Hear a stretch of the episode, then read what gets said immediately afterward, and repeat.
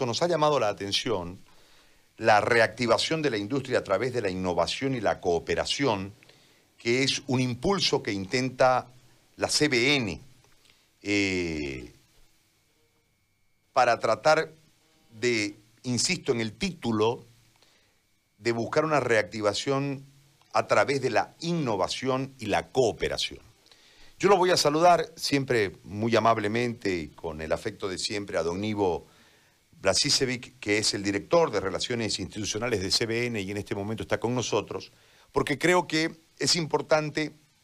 que nosotros entendamos como ciudadanía el valor que tienen las empresas y en una situación tan crítica como, este, como esta, eh, la importancia y la preponderancia que tendrán para ayudarnos desde eh, sus planteamientos a salir de una crisis que eh, parece no va a tener precedentes, no solamente en el país, sino en el planeta, a la que nos vamos conduciendo como en un tobogán, sin que nada nos frene. En ese marco, yo le, le, hago la consulta para que usted nos explique, don Ivo, este, esto que eh, ha lanzado y que está impulsando CBN, que es la reactivación de la industria a través de la innovación y la cooperación. ¿De qué se tratan los pilares y hacia dónde se conduce este, este marco de acción que impulsa la empresa? Lo escucho, muy buen día. Muy buen día, Gary. Muchísimas gracias por este espacio y por dirigirme a tus oyentes y también televidentes. Y comentarte que la crisis nos ha pegado de una manera muy dura y nos ha pegado al sector cervecero especialmente de una manera especialmente dura porque eh, gran parte del consumo de cerveza la mayoría del consumo de cerveza en Bolivia, a diferencia de otros países, está en el consumo fuera de casa. El boliviano en casa consume muy poco, un 30%, y el, y el 70% restante, que es el más importante, lo consume fuera de casa en bares, restaurantes, cafés, eventos folclóricos, en fin, una cantidad de, de lugares, pero no dentro de la casa. Y a partir de la pandemia, todos esos sitios se han cerrado y ese mercado se ha cerrado en consecuencia, con lo cual nos hemos tenido que poner muy creativos, sin duda. ¿Y creativos en qué sentido? En buscar soluciones a través, por supuesto, de las plataformas digitales, como todos lo estamos haciendo, y nos hemos reinventado muy rápidamente para hacer un desarrollo importante en las plataformas digitales, pero también hemos visto que la manera de salir de esta crisis tiene que tener un enfoque colaborativo. Y ahí, ¿qué hemos hecho? Hemos, en principio, una de las acciones que hemos llevado adelante es juntarnos con todas las cerveceras, eh, las craft o las artesanales, que su canal de venta son los pubs, son la noche y los restaurantes y el canal de afuera de la casa. Entonces ellos han perdido 100% de sus ventas. ¿Y qué hemos hecho? Nosotros tenemos eh, una cadena de delivery muy importante, probablemente la más importante de Bolivia, que se llama Tiendas Ya,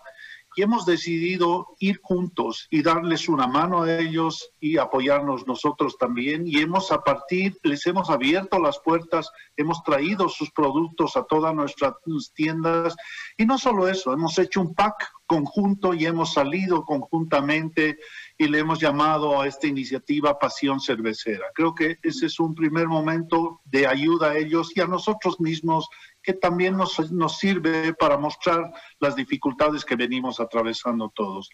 Lo mismo hemos empezado a hacer con el sector gastronómico y hemos apoyado al sector gastronómico en principio para diseñar un protocolo de bioseguridad que sea para todos los, gastrónomos de Bolivia y ese protocolo nos ha servido para llevarlos a ellos y acompañarlos a las autoridades para lograr la reapertura paulatina de esos negocios. Hoy por hoy Santa Cruz, que es mucho más progresista que el resto de Bolivia, ya ha dado el ok, ya se ha empezado a abrir. Estamos a punto de lograrlo en Cochabamba y en La Paz luego de que acaben los rastrillajes. Con lo cual estamos también yendo de la mano de ellos de una forma muy colaboradora. Y creemos que ese es el camino justamente Y luego en nuestras plataformas de delivery también estamos haciendo lo mismo. Y con los restaurantes estamos haciendo el Delivery Fest y ahora con Wari maridando con los mejores restaurantes de Bolivia, haciendo combos para poder ayudarlos a ellos y llevando los mejores productos de los mejores chefs y restaurantes a los hogares bolivianos.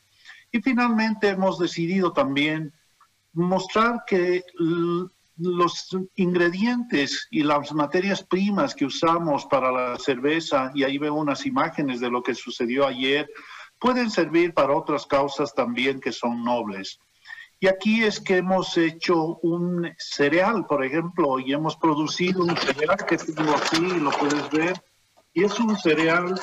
de, eh, es, es un extruido de cebada, de malta y harina de maíz con sabor a chocolate, y lo, hemos producido conjuntamente con la empresa Irupana, que es una empresa que tiene mucho prestigio en la elaboración de alimentos orgánicos. Y hemos ido con ellos y ellos que saben la fórmula, usando las materias primas que usamos para la cerveza, como es la cebada de Malta, por supuesto, y hemos llegado a un alimento y a un cereal que es altamente nutritivo, y que tiene muchísimas proteínas, grasas, azúcares y sodio. Y lo hemos hecho simplemente para hacer una donación y estamos haciendo una donación a los nueve sedes y estamos arrancando con un primer envío de eh, cinco toneladas de este cereal para toda la primera fuerza que está, por supuesto, combatiendo al COVID, los médicos, enfermeras y todos los jóvenes que son voluntarios. Ahora, eh, este, este tema, eh, primero, la iniciativa es extraordinaria, eh, pero requiere de capacitación, requiere de información y claramente tenemos que establecer que para hacer este tipo de movimientos se requiere de dinero, de, erogar dineros para que puedan funcionar los planes. En este marco, eh, ¿cuánto han invertido? ¿Cómo, ¿Cómo ha sido la inversión? Para eh, poder generar la capacitación a toda esta cadena que en este momento ustedes capitanean, pero que sin embargo me parece que en un mediano plazo dará un resultado de reactivación real, que es lo que en realidad se busca, porque detrás de esto uno ve una política de desarrollo que engloba toda la cadena, más los que se pueden casar, de casamiento, anexar, eh, al producto y hacer una globalidad del producto para que no solamente se venda una cerveza, sino se pueda vender acompañado de un plato de comida. Eh, si yo no puedo salir a un sitio porque me lo pueda llevar un delivery, que también es una generación de recursos, etcétera. O sea, yo veo un marco político extraordinario con una inclusión para reactivar no solamente eh, la industria cervecera y, las competencias cerveceras con las artesanales, sino también toda una cadena para lograr que un grupo importante de bolivianos se reactiven económicamente y puedan paulatinamente volver a la normalidad. ¿Cuánto le, le significa esto en la inversión a CBN? Es importante la inversión, eh, Gary, es mm, bastante importante porque son muchas las acciones y tú dices algo muy importante, que realmente estamos trabajando con el ecosistema y con el ecosistema que genera toda la cadena de producción. Y ahí, por ejemplo, van, va mucho más, no te he contado, por ejemplo, van muchos otros planes de reactivación y de créditos a las tiendas que distribuyen nuestros productos, a los distribuidores que también son, son, están dentro de nuestra cadena, a los productores de maíz, porque estamos produciendo una nueva chicha, por ejemplo, y estamos invirtiendo un montón de dinero en capacitar a los productores para que podamos conseguir las mejores variedades, para que a partir del maíz y también la producción de chancaca, que es muy importante para la chicha, podamos tener todos los insumos nacionales 100%